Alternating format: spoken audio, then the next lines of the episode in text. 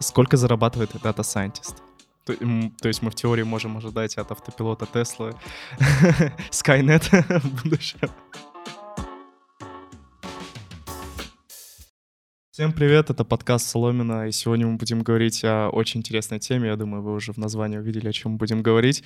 А, сегодня мы будем говорить о Data Science. А, эта специальность очень много где рекламируется, то есть, ребят, переспециализируйтесь, идите в эту профессию, то есть, может, часто такую рекламу встретите от различных онлайн-школ, вот. И сегодня со мной замечательный гость, а, Женя Веселова. Привет, Женя. Привет, Глеб. Э, Женя закончила ФУПМ МФТИ и в прошлом году и работала в лаборатории машинного интеллекта в прошлом году и сейчас и сейчас я немного переквалифицировалась, поэтому работаю в Data Science в консалтинге в Big Free. Наверняка вы видели много мероприятий от нашей компании на физтехе и не только. Поэтому я не буду уточнять, но вы все поймете. Вот. И поэтому, я думаю, это отличный гость, чтобы поговорить о Data Science. Ребят, я наконец-то в IT-компании Крок познакомился с людьми, которые тут работают. Но и у вас есть такая возможность, потому что они ведут YouTube-канал Brains by Крок и у них там есть очень интересный подкаст «Кому работать очень круто». Они там обсуждают всякие внутрики IT, э, всякие стереотипы IT развеивают. В общем, если вам сфера IT интересна, обязательно э, подписывайтесь на этот канал, смотрите, все ссылки будут в описании. Это должно быть очень интересно, мне нравится. А, Женя, вот э, Data Science переводится наука о данных, да? Но это больше мне, больше мне ничего не известно, только могу перевод сказать. Можешь рассказать немножко, что это вообще такое? Да, конечно.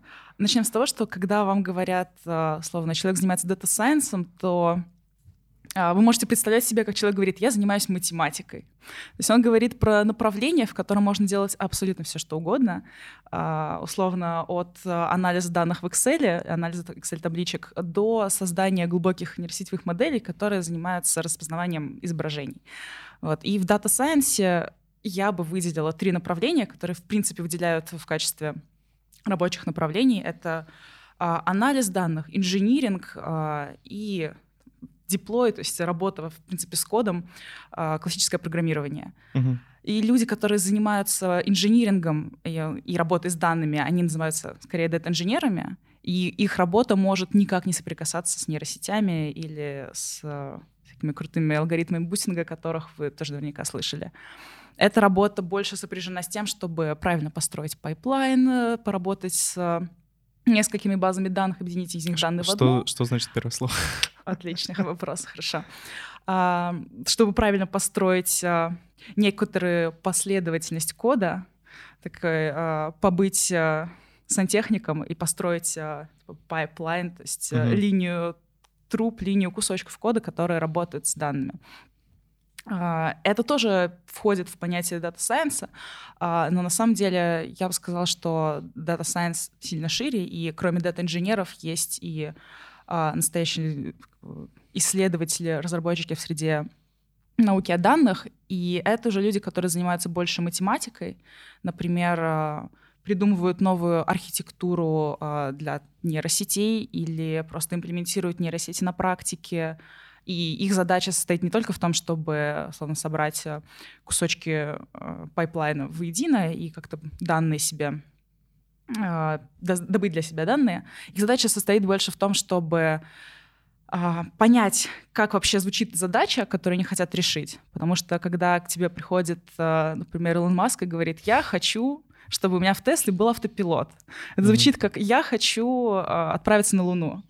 И дальше задача дата-сайентиста состоит в том, чтобы не просто сказать, мы отправимся на Луну, я готов сделать все, что ты хочешь, а его задача состоит в том, чтобы понять, из чего состоит э, отправление на Луну. Из построения фреймворка, из построения ракеты, из э, теста ракеты, из подготовки людей и так далее. И дата-сайентист, когда слышит задачу, условно, я хочу автопилот, он ее декомпозирует на какие-то составляющие, которые можно математически описать, даже описать их в формате mm-hmm. алгоритма. Типа у меня есть некий вход, я хочу получить какой-то выход из него, и для того, чтобы получить этот выход, мне нужно построить модель. Например, у меня есть а, а, как у человека, который работает с беспилотниками, у меня есть данные с радаров на автомобиле, с лидаров автомобилей, есть данные с камеры, а, есть вся информация о том, а, в каком состоянии находится машина, то есть там скорость, ускорение, нагрузка на двигатель, что угодно. И из этих данных хочется как-то понять, собственно, куда нужно ехать в машине, что ей делать в конкретный момент времени, если на дороге находятся те или иные препятствия. И, по сути, задача из э, построения автопилота переквалифицируется в задачу а, разработки алгоритмов, которые научатся детектировать объекты, с которыми нужно взаимодействовать, и разработки алгоритма, который взаимодействует с объектами на дороге. И дата-сайентист не только декомпозирует задачу на части и придумывает, э, как вообще построить э, математическое описание задачи, хотя бы в формате «у меня есть черный ящик, я принес в него данные, я получил выход, perfecto.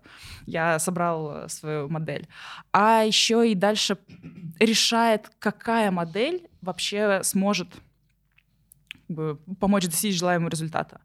И, соответственно, дата-сайентист может и просто найти готовую модель и как-то ее переработать внутри, и протестировать ее на различных наборах данных, и обучить ее самостоятельно, если он очень богатый дата-сайентист, у него есть, не знаю, 5 э, видеокарт, хотя бы 3080, тогда welcome. И, ну или доступ к кластеру института, или доступ к кластеру от Гугла. Вот. И есть э, финальная часть, которая связана с имплементацией модели в продакшн. Я бы назвала ML Ops. То есть э, возможно, как бы, это направление схожее с э, DevOps в обычной разработке, но оно включает в себя еще и необходимость отслеживать качество работы модели. То есть а, ML в процессе вывода модели в прод нужно а, как-то правильно модель э, подключить к API или, в общем, дать клиенту доступ к модели, а, отслеживать, какие данные приходят к модели, потому что если, условно, вместо того, чтобы поставить автопилот на машину, решишь поставить его на свой новый э, э, корабль SpaceX, то что-то пойдет не так. Данные будут совершенно другие на входе, и нужно будет как-то с ними работать иначе. Или если не знаю, машина с автопилотом приезжает на Аляску, и оказывается, что к низким температурам машина не готова, у нее вообще э, модель обучалась под другие температуры, топлива просто не хватает на работу. Вот.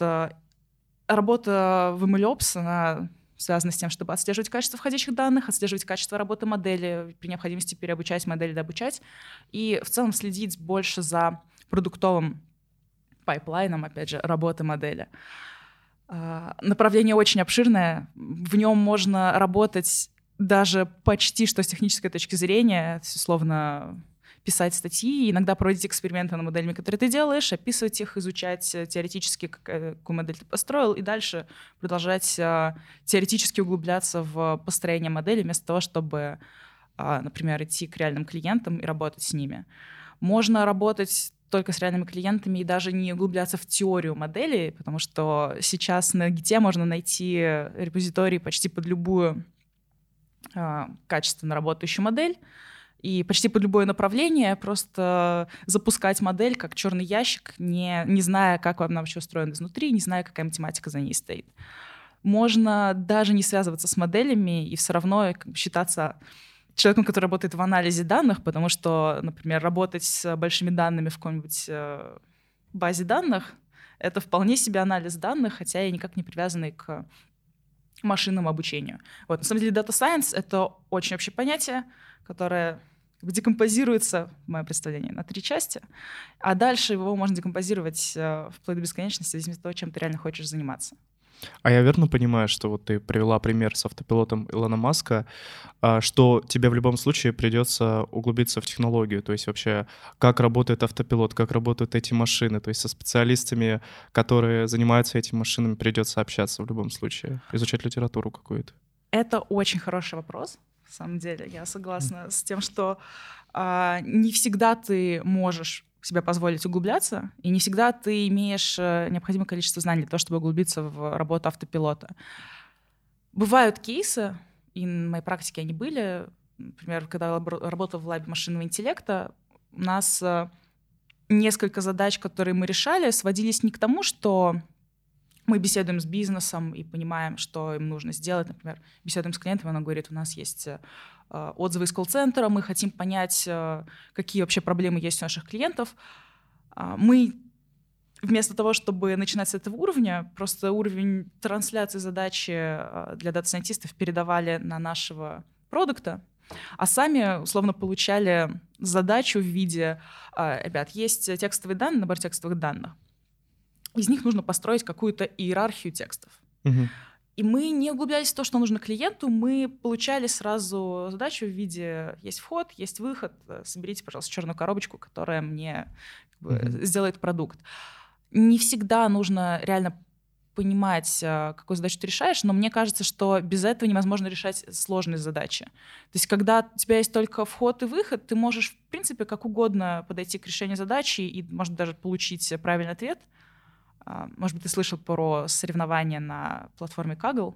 Нет, к сожалению. Можешь Окей, рассказать? Отлично. Тогда небольшое отступление лирическое. В общем, есть платформа для соревнований по машинному, интеллекту, по машинному обучению. Кажется, она существует уже лет 7 или даже больше. И на этой платформе выкладываются задачи на решение в формате «У вас есть датасет, и по нему нужно что-то получить. Например, получить э, значение метрики, э, не знаю, качество распознавания объекта изображения выше, чем 95%. Угу. И в таком формате задача решается максимально тупо. То есть ты открываешь задачу, понимаешь, какой датасет у тебя есть, какие есть там данные, кроме, что есть кроме картинки, то есть картинка, у тебя есть несколько фотографий на тоже объекта, или есть какие-то метаданные об объекте, понимаешь, какие типы моделей, в принципе, способны на вход принимать это, э, этот, данные тебе данные, понимаешь, какую метрику тебе нужно максимизировать, запускаешь обучение, как в мемах запускаешь фит-предикт, и смотришь, выбил ты метрику или нет. Не выбил, добавляешь больше слоев в свою нейросеть, запускаешь фит-предикт, смотришь, что же получилось. А, это подход очень... Он как бы, вполне себе рабочий. Ты получаешь какую-то полноценную модель, но он не ориентирован на то, чтобы на практике применять модель, которую ты сделал. То есть, на мой взгляд, если ты не понимаешь, э, для чего вообще будет применяться твоя модель, ты не можешь э, не просто понять, какую метрику, какая метрика тебе нужна в оценке качества, потому что не всегда метрика, которую ты, можно оптимизировать в процессе обучения, она совпадает с бизнес-метрикой. Uh-huh. И с реальной метрикой, которая тебе нужна. То есть э, вполне может быть так, что клиент приходит и говорит, а, мне нужна не самая точная иерархия текстов, а мне вообще-то нужно выделить самые большие проблемы а, из того, что есть в текстах пользователей, и эти проблемы не обязательно выделяются построением иерархии. То есть, кроме иерархии нужно как-то еще сгруппировать, например, а, в кластеры объекты, листья в иерархии, которая была построена. Вот. И для того, чтобы реально работать, делать модель, которая не просто будет э, из точки А переводить в точку Б, а которая будет э, давать какую-то пользу человеку, который тебе пришел с вопросом, как мне получить результат, для этого нужно понимать и задачу, и э, то, как, как вообще можно к задаче подойти. Особенно если задача не поставлена в формате есть данные, получите мне какую-то метрику, а если задача поставлена в формате, э, знаете, у нас есть э, например, нефтеперерабатывающий завод, и мы хотим как-то повысить качество его работы, но мы не знаем, что, с этим, что сделать, и вообще мы, как бы, мы эксперты в нефтепереработке, но мы не понимаем, что нам дальше делать. Угу. В таком случае для того, чтобы хоть как-то работать с задачей, которая к тебе приходит, надо условно, сходить на завод или посмотреть на фотки завода, погуляться по Google Maps на, по заводу, прочитать несколько книжек про нефтепереработку и понять, что вообще происходит на этом заводе и почему там есть, э, не знаю, 10 установок, почему в одной установке разделяются на фракции э, нефть приходящая, почему в одной установке нефть нагревается, что вообще происходит с трубами при нефтепереработке. То есть понять какие-то детали, которые, может быть, даже не будут отражаться в модели, но эти детали потенциально когда-то приведут к тому, что твоя модель может перестать работать, или она начнет работать иначе, чем нужно. Очень тупой пример, но очень всем э, знакомый. Когда э, модели, когда в ритейле хотят, э, например, повысить конверсию клиента, ему чаще всего предлагают какие-то промо-акции на товары, которые клиент, может быть, и хочет купить, но вот почему-то пока не купил. Mm-hmm. То есть, условно, знаю, дорогой, слишком дорогой кофе, клиент его не покупает, предлагаем ему скидку, клиент покупает, ему нравится, клиент продолжает возвращаться за кофе, уже может быть даже без скидки. Отлично, мы повышаем э, вовлеченность э, клиента в покупку. Когда пришел коронавирус, все модели, которые были направлены на то, чтобы клиент приходил, внезапно перестали работать, если эти модели, эти модели не учитывали, не знаю, вероятность э, потопа или локдауна вселенского масштаба, потому что, условно, люди перестали тратить деньги на очень дорогие товары, они спешно закупились гречкой, и модели, которые дообучались в процессе, начали думать, отлично, людям нужна гречка, надо им предлагать больше офферов на гречку или какие-то подобные вещи. Покупаешь кофе, гречка с собой. Да, гречка в подарок, чтобы, чтобы ты пришел к нам за кофе, который тебе в общем-то, и не нужен. И ситуации, которые не вписываются в типичный процесс разработки модели, они могут модель очень сильно выбить из колеи. Те же самые ситуации с автопилотами Тесла. Аварии, которые происходят с Теслой, они происходят не в ситуации, когда, условно, машина резко решила выехать на встречку просто mm-hmm. так. Тесла таких ситуаций не бывает. Чаще всего а, аварии, аварии, которых я слышала, это аварии, когда происходит нечто из ряда вон выходящее. Например, перед машиной едет грузовик, и грузовик э, идеально сливается с небом. То есть или у него отражающее, повер... отражающее э, покрытие, поэтому автопилот просто не распознает, и на камерах э, грузовик, условно, не квалифицируется. Или когда мост, под которым едет автомобиль, слишком низкий, но из-за того, что модель, в принципе, эм, все средства детекции, которые расположены на автомобиле, они в основном направлены на то, чтобы осматривать боковую часть автомобиля, mm-hmm. смотреть вперед, назад, э, вправо, налево, и наверх обычно никто не смотрит, потому что ты не ожидаешь, что наверху на тебя словно пойдет пешеход. Там, где-то сверху, сверху заспавнится пешеход, и кажется, что он упал на автомобиль, как в киберпанке. Такого как бы никто не бывает, такого никто не предполагает. И ситуации, когда перекрытие, например, по которому едет автомобиль, слишком низкое для автомобиля, она нестандартная. Поэтому в этой ситуации что-то может пойти не так. Вот. И для того, чтобы хотя бы предполагать, что такие ситуации возможны, надо понимать, какие, какую задачу ты решаешь. Потому что если ты решаешь задачу э, вождения автомобиля в GTA, там есть свои ограничения. Там, э, условно, есть точки, где спавнятся люди, где появляются новые объекты, есть э, какие-то правила движения автомобилей по дорогам, и эти правила вполне себе явно заданы алгоритмами, поэтому задача решения, задача идеального вождения и построения автопилота в играх, она уже менее решена. Uh-huh. То есть, э, в игре ты можешь включить автопилот, он тебя сам довезет куда нужно без аварий. А задача вождения в реальном мире, она сильно сложнее из-за того, что есть много факторов, которые не заданы алгоритмом. Если в игре не происходит какого-то бага, то происходит ситуация, когда надо адаптироваться. И на самом деле, мне кажется, что возможность адаптироваться для моделей — это как раз возможность э, модели стать чем-то большим, то есть переходить э, в сферу искусственного интеллекта, да. да, в сферу реального интеллекта, а не просто э, быть черным ящиком. И вот если дата-сайентист или разработчик не понимает, в каких условиях его модель будет применяться, он э, может сильно больше внешних факторов, вливающихся в работу модели, упустить, чем если он понимает весь сетап и понимает, какие потенциальные возможные опасности для модели. Вот. То, то есть мы в теории можем ожидать от автопилота Тесла Skynet Пока что нет, к сожалению, но я очень надеюсь, что когда-нибудь мы приблизимся к этому уровню. А, на самом деле, да, тоже небольшой ликбез. У автопилотов есть шесть уровней автопилотирования, в принципе. А, нулевой — это уровень, когда ничего в машине не автоматизировано. Mm-hmm. То есть э, дедушкин «Жигуль», он тоже, в принципе, находится на уровне нулевом, нулевом уровне автопилота, хотя никто так и не говорит. Первый уровень автопилота — это минимальная помощь водителю, но никакой динамического, никакого динамического отклика на вождение нет. То есть автомобиль автопилот не способен управлять автомобилем а, длительное время и менять как-то скорость. Это просто, может быть, например, помощь при а, автоблокиратор при торможении, mm-hmm. вот какие-то подобные вещи.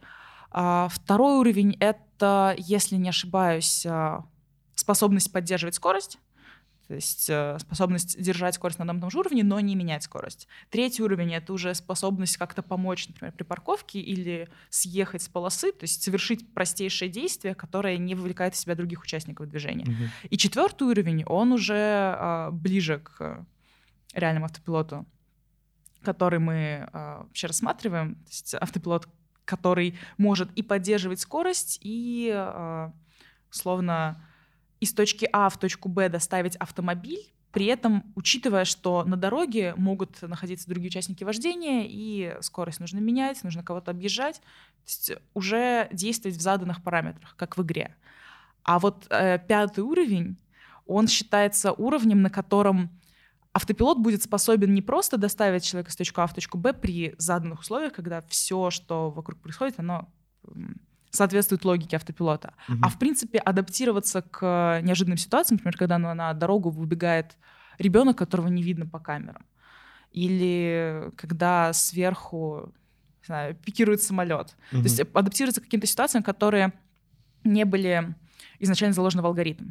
И в этом, на самом деле, вот в этой возможности перейти в Skynet есть э, ну как перейти в Skynet? Я, для меня есть большая надежда, что когда-нибудь э, нейросети смогут максимально быть максимально адаптивными, то есть э, ориентироваться, работать в условиях, в которых они изначально не обучались. Может как человеческая быть, интуиция, по сути. Да, например. Или человеческий э, опыт, который очень, много, очень мало раз был задействован. То есть какой-то опыт, который ты сначала единожды, но понял, как взаимодействовать с миром. Mm-hmm. Вот. Но пока что, к сожалению, в случае всяких критической ситуации нейросети чаще всего выдают э, максимально непонятный результат. Есть один классный кейс, э, даже несколько классных кейсов, когда нейросети адаптировались под условия не так, как этого ожидали ученые, но пока что это не проявление реальной адаптации или интуиции, угу. а просто проявление не совсем хорошо прописанных алгоритмов. Например, ученые из, обучали модель а, робота-паука, то есть модель, небольшой 3D-модель паука, а, двигаться на плоскости и обучали ее ходить и бегать. При этом у модельки паука минимизировалась площадь соприкосновения модели с землей, чтобы модель словно не валялась на земле, не лежала ногами, лапами кверху, а, да, чтобы, чтобы модель не падала, чтобы а, модель э, максимально долгое время находилась в стабильном состоянии, то есть в перевернутом состоянии, всеми лапами вниз.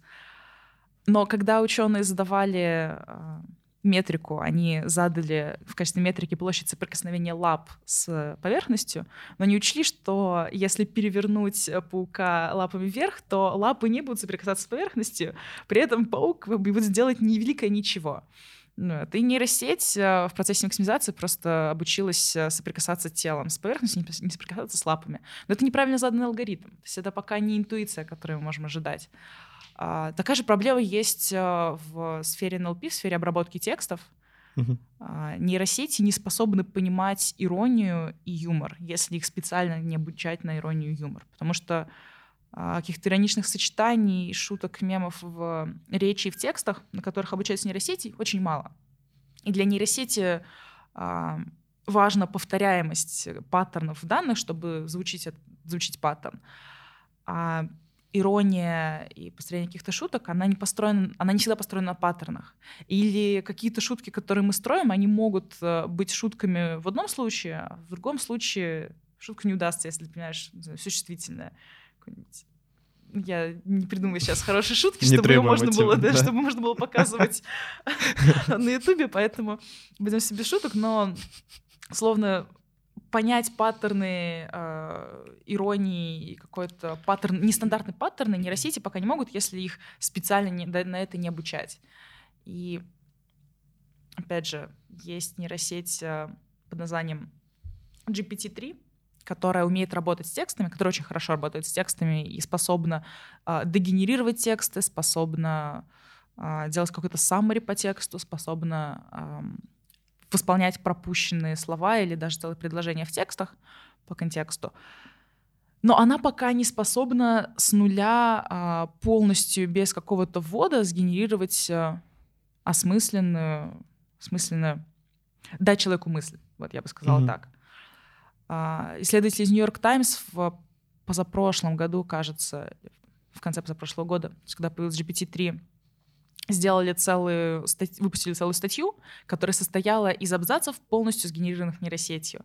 Но при этом нейросети давали на вход э, какой-то заданный старт для генерации, то есть, э, например, писали предложение, а, что вы, что вы думаете про возможность э, захвата человечества нейросетями? И нейросеть дальше пыталась угу. как-то развивать эту мысль на основе тех текстов, на которых ее учили.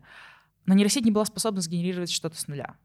Вот. И пока что для меня главным препятствием как раз в переходе к реальному искусственному интеллекту пока что мне видится как главное препятствие проблема того, что нужен input для генерации нейросети, нужно какое-то человеческое вмешательство, э, нужен какой-то стартов, нужна какая-то стартовая точка, по которой дальше пойдет генерация. То есть если у нейросети нет э, информации о условно, ситуациях, в которых она ни разу не была, каких-то вот непонятных стартовых точках, которые, которые не обрабатывались, нейросеть не будет способна с ними взаимодействовать. Обезьяна обезьяны более-менее разумные, способны понять, например, что если перед ними стоит сосуд, в который обезьяна не может залезть и который не может перевернуть, в сосуде есть вода, но до воды не достать, и рядом есть камни, то можно накидать камни в сосуд, чтобы уровень воды поднялся. Способна ли на это нейросеть? Я пока не знаю, если ее не обучать специально в условиях, когда ей дали тысячу раз э, что-то поделать с камнями, в какой-то момент она таки поняла, что можно накидать внутрь, Пока не ясно. Вот, кстати, крутой пример э, GPT-3, угу. нейромедуза, может, знаешь? Да, конечно. Да, я так понимаю, она на заголовках новостей генерирует какие-то свои собственные новости. Да. Можете глянуть в Телеграме, прикольно зрелище. А вот я еще хотел бы вернуться к автопилотам, вот немножко про этику поговорить. А вот что будет делать нейросеть, если условно там тот же выбегает ребенок или просто человек, что будет делать машина, если, допустим, вот узкий проход, да, и выбегает ребенок, и есть два варианта события. Сбивает этого человека или врезается там условно в стену. То есть что в данной ситуации будет делать? Что может пострадать человек?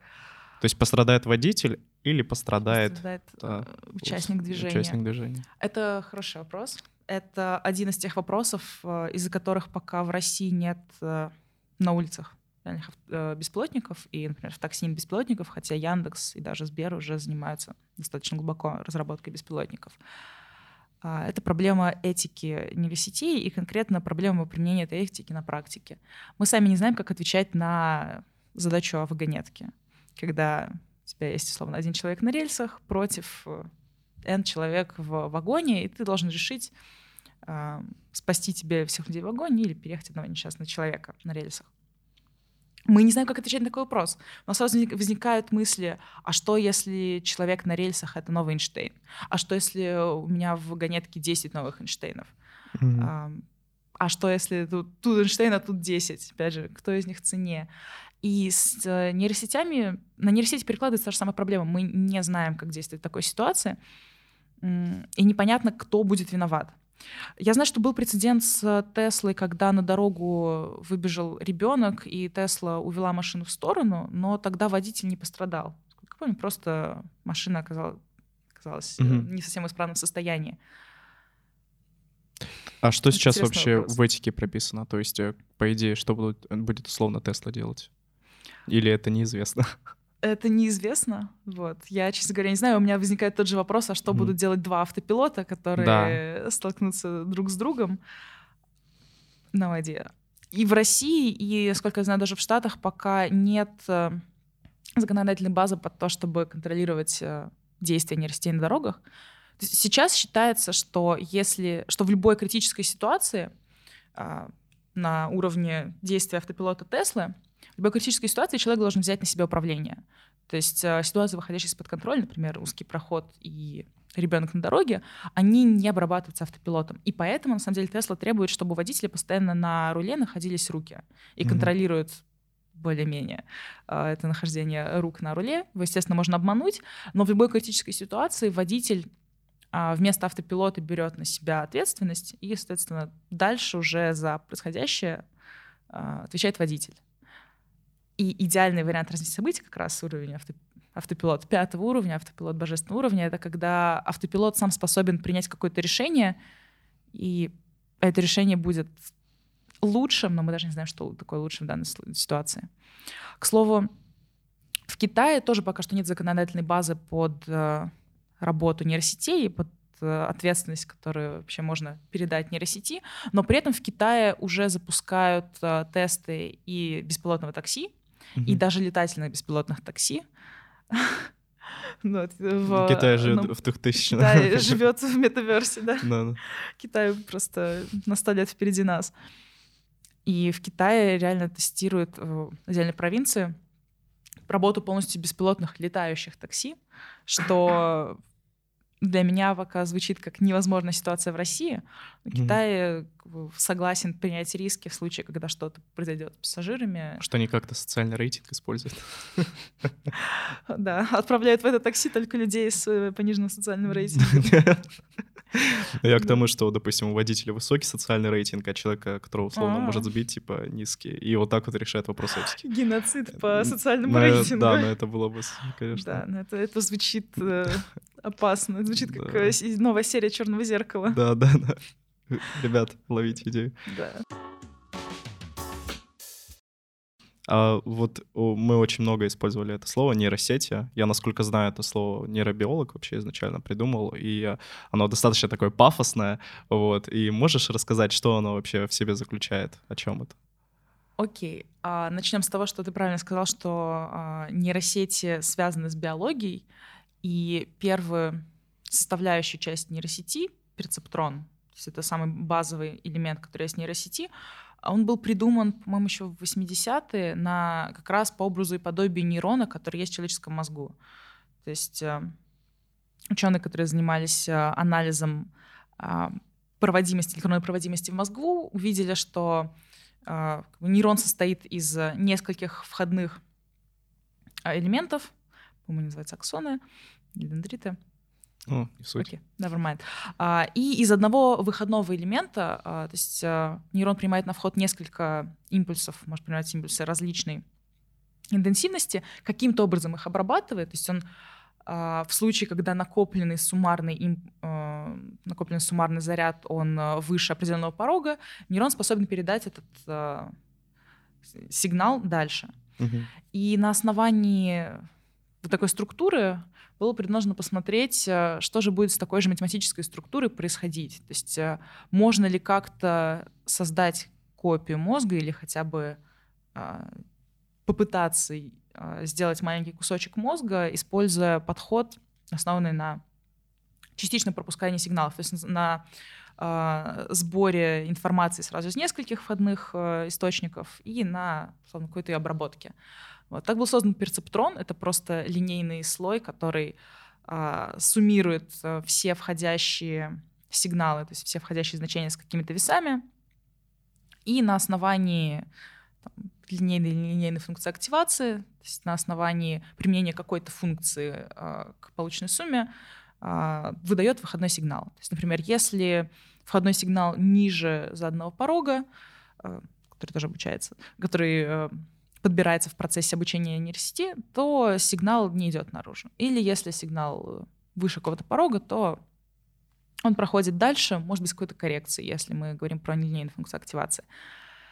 А, подход звучал очень логично, подход звучал интересно, но нейросети как э, собрание, как э, компиляция или да, объединение большого количества таких э, слоев перцептронов начали появляться только в нулевые, потому что на то, чтобы вычислять э, построенные структуры, не хватало мощности у компьютеров. Mm-hmm. То есть можно было вычислить э, ответ в случае построения очень простой структуры, и даже распознавание текстов в 90-е, распознавание письменного текста, оно делалось частично с применением а, очень простых нейросетей, то есть частично с обработкой входных а, сигналов, обработкой пикселей 0 или 1, черное или белое, а, при помощи нейросети, но распознавание девяти заданных цифр, а, нуля, если необходимо, оно было сильно, сильно проще, чем решение каких-то реальных э, задач, которые мы сейчас видим. И нейросети — это, по сути, объединение в классическом варианте это объединение перцептронов, в современном варианте это слово скорее обозначает любую сложную математическую функцию, которую можно обучать и которая обучается при помощи алгоритма обратной передачи а, обратной передачи ошибки, то есть backpropagation, алгоритм, который очень похож на алгоритм обучения нашего мозга. Наш мозг, когда он получает на вход э, какой-то сигнал, например, сигнал «меня коснулось что-то, оно горячее», а, мозг обрабатывает сигнал, и мозг э, также получает тактильный ответ, например, от, от организма. То есть меня коснулось что-то слишком горячее, я испытываю боль. Поэтому вместе с э, сигналом что-то касается, и это что-то имеет высокую температуру, также приходит сигнал «это опасно». А, если ребенок в детстве, пока у него очень пластичный мозг, пока он максимально восприимчив к миру, э, ребенок в детстве что-то обжигается, он э, инстинктивно после того, как он обжегся, например, кастрюлю, а, не трогает кастрюли или старается их не трогать, или проверяет несколько раз, что кастрюля не горячая, потому что вместе с каким-то входным сигналом ребенок также получает, условно, отклик от своего организма, и на основании этого отклика корректируются его а, нейронные связи. То есть э, вместо того, чтобы трогать себя подряд, ребенок будет аккуратен, потому что у него есть э, был опыт я чего-то коснулся, и мне стало больно. Вот на основании э, похожей логики можно обучать, обучаются нейросети. В сути, не просто можно обучать их, нужно обучать таким образом. А в процессе обучения нейросеть получает на вход какой-то объект, условно, матрицу из чисел, например, и получает на выход какое-то, ну, например, одно число. Uh-huh. То есть э, нейросеть пытается классифицировать э, картинку и сказать, какая это цифра. Ну, 1, 2, 3, 4, 5, 8, 9.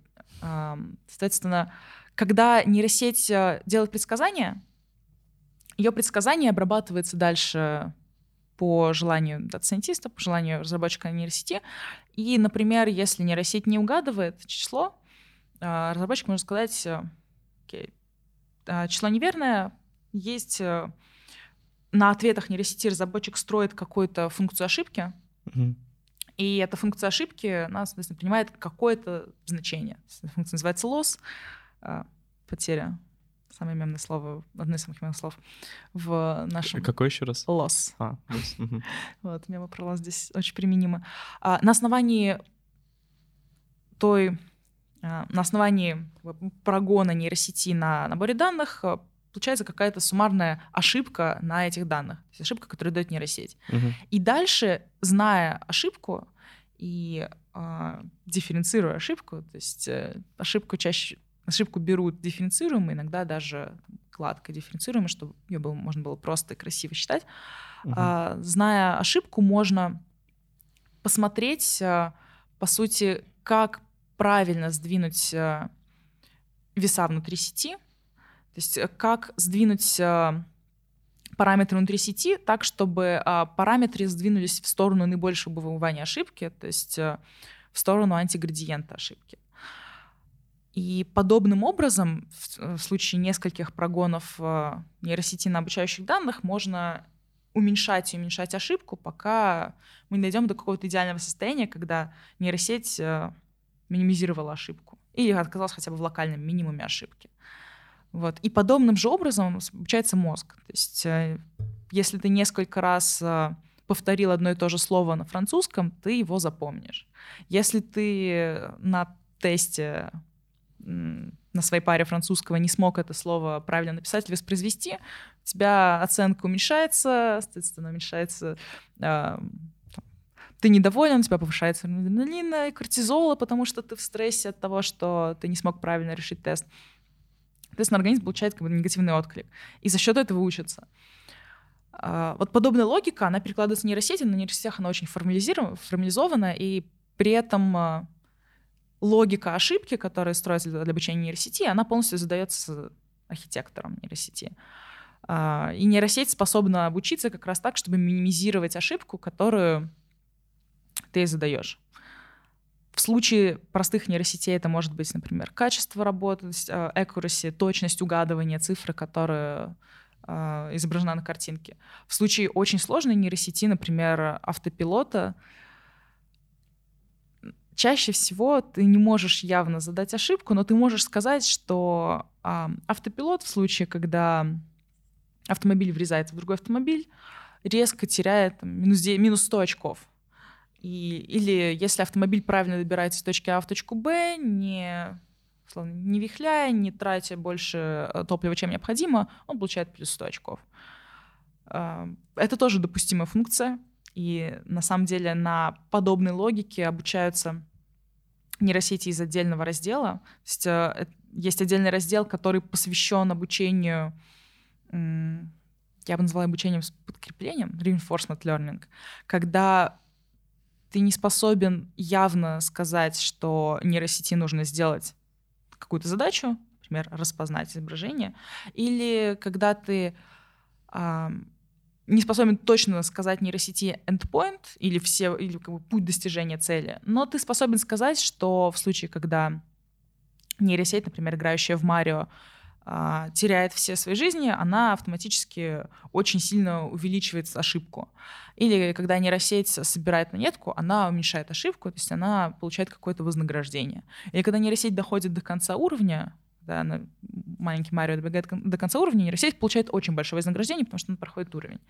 И на, вот, на подобном э, отклике от среды, в которой нейросеть учится, также можно реально получать работающие нейросети. И более того, этот принцип обучения был взят с маленьких детей, которые взаимодействуют с миром, и mm-hmm. в процессе э, какой-то тактильного отклика, в процессе э, пробы на вкус, на ощупь, на запах, на цвет объектов вокруг, они понимают, что вообще происходит. И в процессе попыток как-то объекты рядом, э, находящиеся рядом, совместить, дети тоже понимают, что можно с ними сделать. То есть, например, если взять одну детальку Лего, другую детальку Лего, соединить их, получится соединенные детальки Лего, из которых можно что-то в итоге собрать.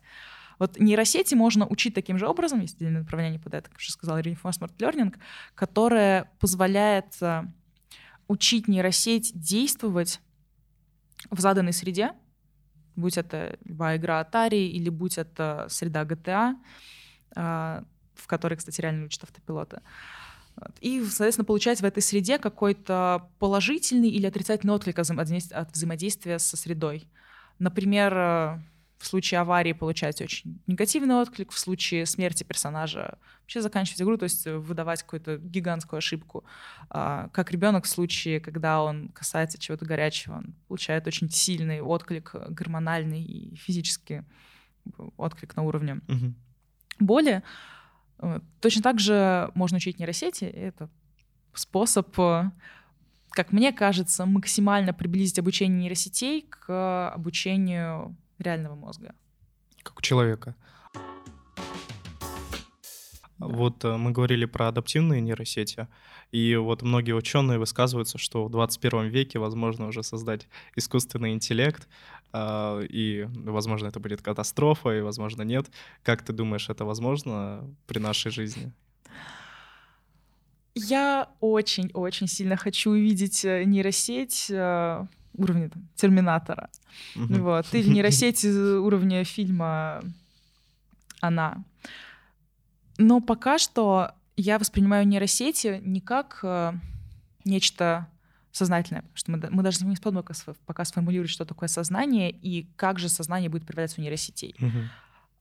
Пока что нейросети, которых мы учим, они могут быть очень сложными в проявлении. То есть это может быть, например, GPT-3, которая генерирует текст и способна как будто бы изобразить э, целый процесс осмысления текста, но на самом деле она просто аккуратно аккумулирует все накопленные знания из текстов, которые ей дали, и агрегирует их э, на основании входа, который ей дал человек для получения ответа.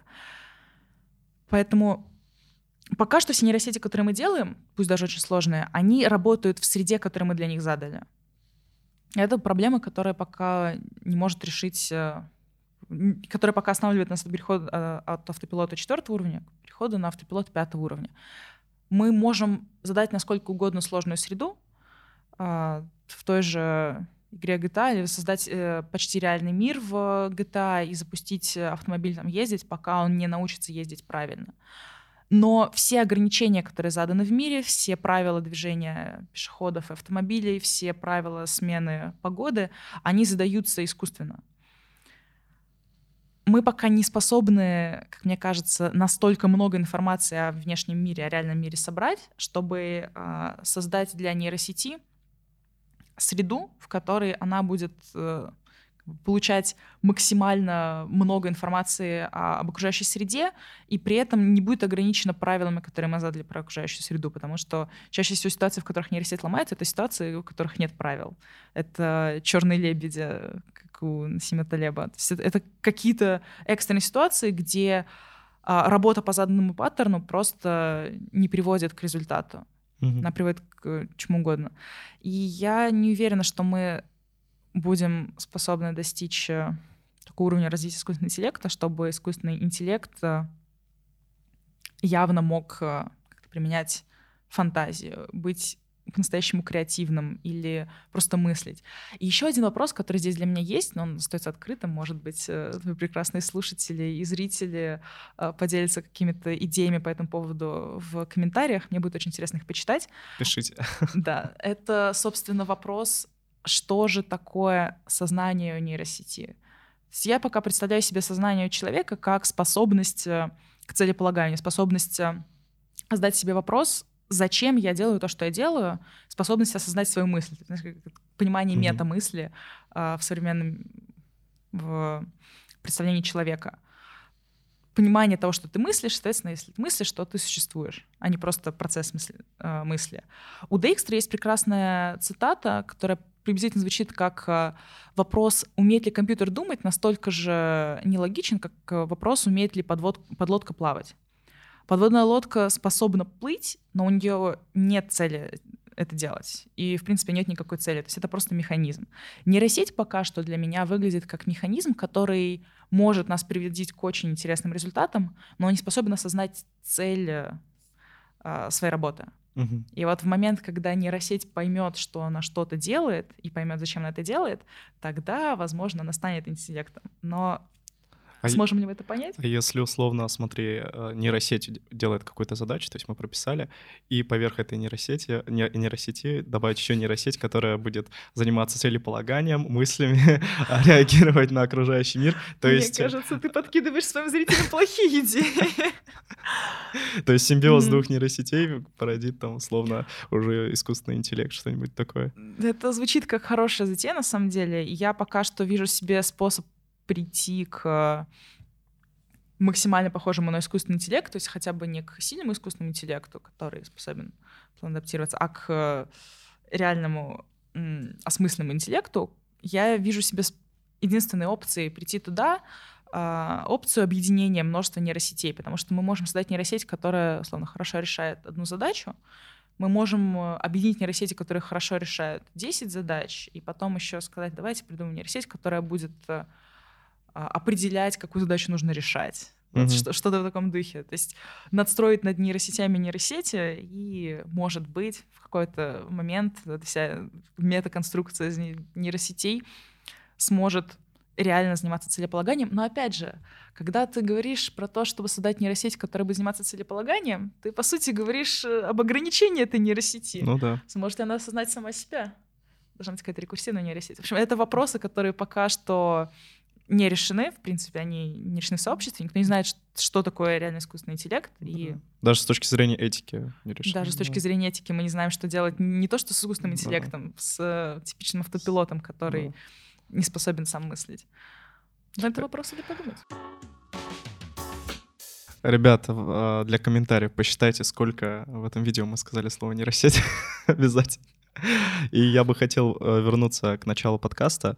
Вот, как я говорил, очень много онлайн-школ рекламируют Data Science. Ребята, идите в Data Science, мы сможем вас переучить и так далее. Как ты думаешь, насколько вообще это возможно? Э, и какой должен быть, э, условно, бэкграунд в математике и программировании? А, а если я скажу тебе, что я начинала свой опыт в нейросетях после курсеры, после курса от МФТИ и... Это Deep Machine Learning? Да специализация машин learning, которая дала мне примерно весь овервью по нейросетям, и не только, в принципе, по классическому машин-лернингу, по э, линейной алгебре, по программированию в питоне, потому что до этого курса я не умела программировать на питоне, только на сях. Вот. Я бы сказала, что на продвинутом курсе была. Примерно любой. Да, на продвинутом. Но мне было очень интересно погрузиться внутрь, поэтому я залипала в этот курс.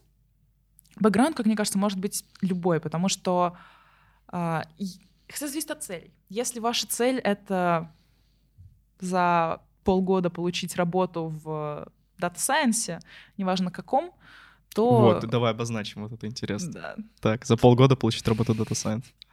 То вы можете хоть с нуля прийти, сесть за курсеру, потом сесть за несколько задачек на Кагле и на себя как-то набить себе руку на то, чтобы просто уметь решать конкретно поставленные задачи.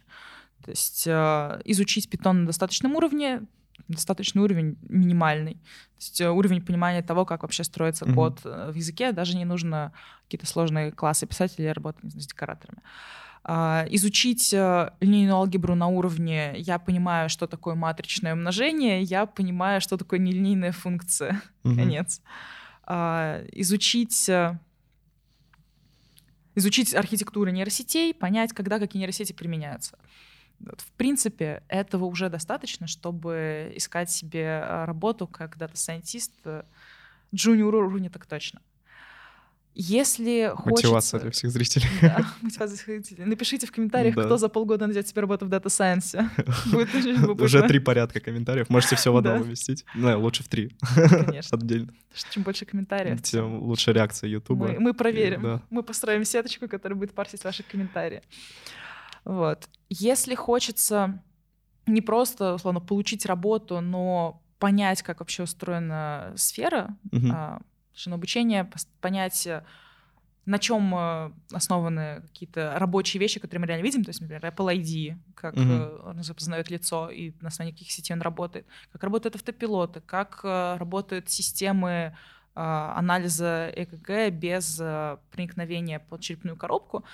Для этого нужно не просто какое-то время и курсы, для этого нужно, во-первых, получать реальный опыт работы с нейросетями, то есть в процессе работы ты погружаешься глубже и глубже. Во-вторых, э, изучать статьи, которые есть э, на тему, которые выходят на тему нейросетей, и как-то следить за повесткой нейросетевой, потому что, э, ну, например, пять лет назад, в семнадцатом году или восемнадцатом, появилась а, появилась статья под названием Attention is all you need про механизм, который изменил наше понимание языковых моделей. Механизм внимания, механизм обращения внимания на контекст э, например, слова в тексте. Mm-hmm. И на этом механизме дальше была построена GPT-3, довольно долгим да. путем, но тем не менее. Э, в общем, от одного простого механизма, от одной э, идеи пришли к созданию нейросети, которая способна генерировать тексты.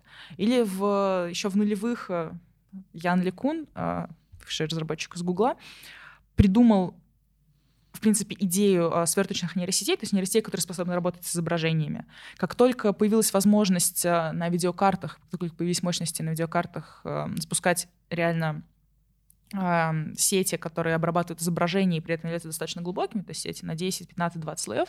В 2014-2015 году нейросети а, резко стали обыгрывать, например, человека в распознании образов на изображениях, просто потому что появились мощности для реализации идеи, которые, для реализации одной простой идеи, которая mm-hmm. появилась еще в нулевые. И вот понимание таких связей, оно, его не дают на курсах, потому что на курсе пытаются дать максимально практические знания.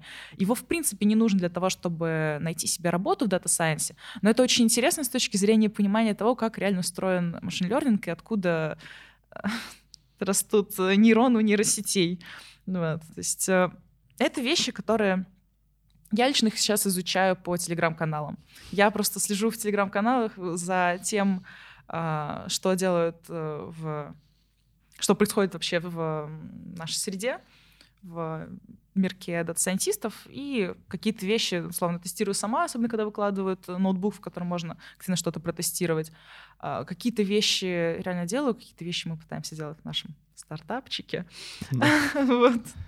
Так что очень много э, понимания приходит на практике. Найти работу и, условно, сказать себе, я теперь data scientist, за полгода можно спокойно, а реально углубиться в сферу, я бы сказала, что года два-три на это нужно. Я пока все время, пока работала в лаборатории машинного интеллекта, в которой я пошла примерно через, через три или четыре месяца после прохождения курса на Курсере, все это время, пока я там работала, я читала много статей, мы писали, написали несколько статей по проектам, которые мы реализовали.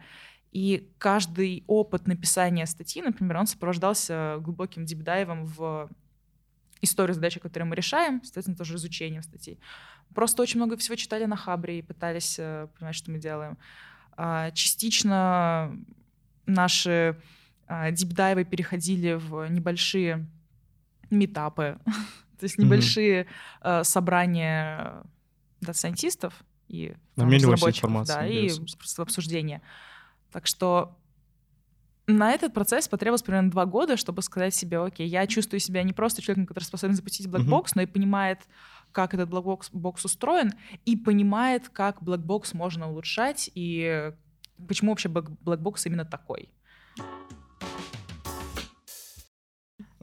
Женя, сейчас я тебе задам вопрос, который наберет а, миллион просмотров в ТикТоке. Сколько зарабатывает Data Scientist? Это вопрос э, с подвохом.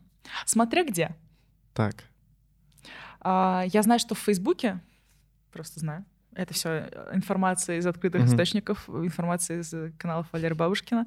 В Фейсбуке data scientist может зарабатывать э, по 250 э, тысяч долларов в год. Mm-hmm. И это вполне себе уровень зарплаты middle-senior data scientist а. В России, например, в ритейле а, средний DS, то есть э, уровень middle а, это где-то 200-300, может быть больше. А, зависит от того, на что вы договоритесь. Data scientist вообще зарабатывает столько, насколько ему хватило soft skill ов правильно договориться. Вот mm-hmm. это очень важный ответ. А, у нас ну, в консалтинге немного... Ну, ты можешь не озвучивать, да, я там, понимаю. Там чуть-чуть э, другой уровень потому что привязка идет не только к хард-скиллам, но и к софт-скиллам. Угу. На самом деле программирование сейчас — это максимально прибыльная сфера, и, условно, делать 300 тысяч в месяц вы можете просто полгода поучившись, полгода поработав и поняв, что сфера, в которой вы работаете, вам нравится, поэтому вы готовы в нее углубляться, что-то mm-hmm. изучать, брать ответственность за нее. На самом деле, я не уверена, что в России, а, будучи data scientist ом, можно в итоге как-то активно э, развиться на lead позицию, скорее всего, будучи data scientist ом, вы либо придете к тому, чтобы становиться product owner ом и уходить больше в не в разработку, программирование, а, в, например, сбор команд, постановку задач, какое-то uh-huh. выстраивание процессов, как это, опять же, было с Валерием Бабушкиным. Либо вы можете становиться экспертом в конкретном направлении и становиться экспертом в Samsung или в Google, в Facebook, то есть отвечать за какие-то конкретные детали разработки, какое-то конкретное направление. Но поначалу джуниор может найти работу, то есть э, джуниор спокойно в может России найти с этим работу, проблем нет. А в России... у джуниора это старт какой примерно? 100-200. Ну, неплохо. Это очень Кур- неплохо. Курсы на Курсера закончил? Главное правильно подойти к курсу на Курсере, и когда okay. вас на собеседовании спрашивают, какой у вас опыт, не говорить «я прошел курс», Степик. «я молодец», «ура». Вот. А показывать, что вы реально что-то можете по своим э, портфолио, по угу. проектам, которые вы реализовали. Потому что фактически можно даже без прохождения курсов прийти и ну, пройти своими проектами, которые да. условно сделали. Самое да. главное — это ваше понимание того, что угу. происходит.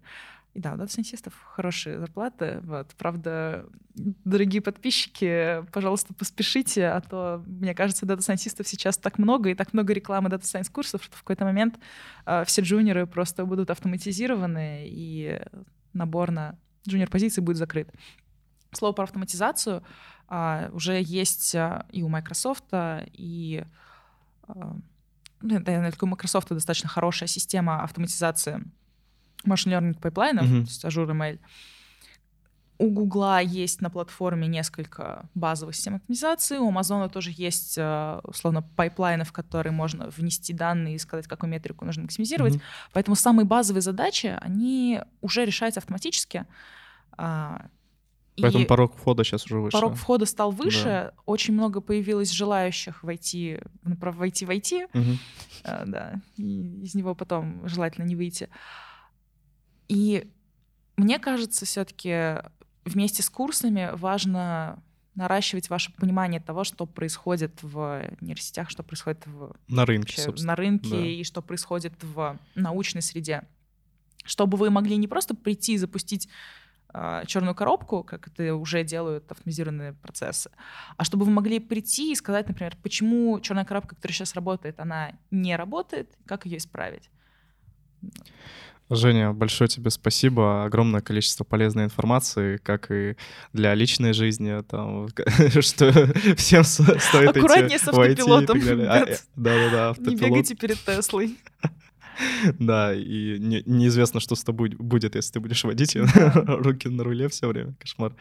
Вот, ребят, спасибо большое, что досмотрели это видео до конца. Оставляйте комментарии. Вы знаете, какие комментарии оставлять. Мы три удочки или даже четыре удочки закинули. Обязательно посчитайте, сколько раз мы сказали слово нейросеть. Вот, у тебя есть что рекламировать? Можно рекламировать не IT. Так, Ребят, да. в мире столько профессий. Вы способны А, да, да, добиться да. большего. Э, И так уже рынок надулся. Да-да-да. ну или надувается, по крайней мере. Вот. И обязательно подписывайтесь на этот подкаст, подписывайтесь на мой канал в Ютубе, подписывайтесь на везде на меня на подкаст-платформах и подписывайтесь на мой телеграм-канал. Ну и и в Инстаграм тоже. Вот, я прорекламировал. Спасибо. Пока.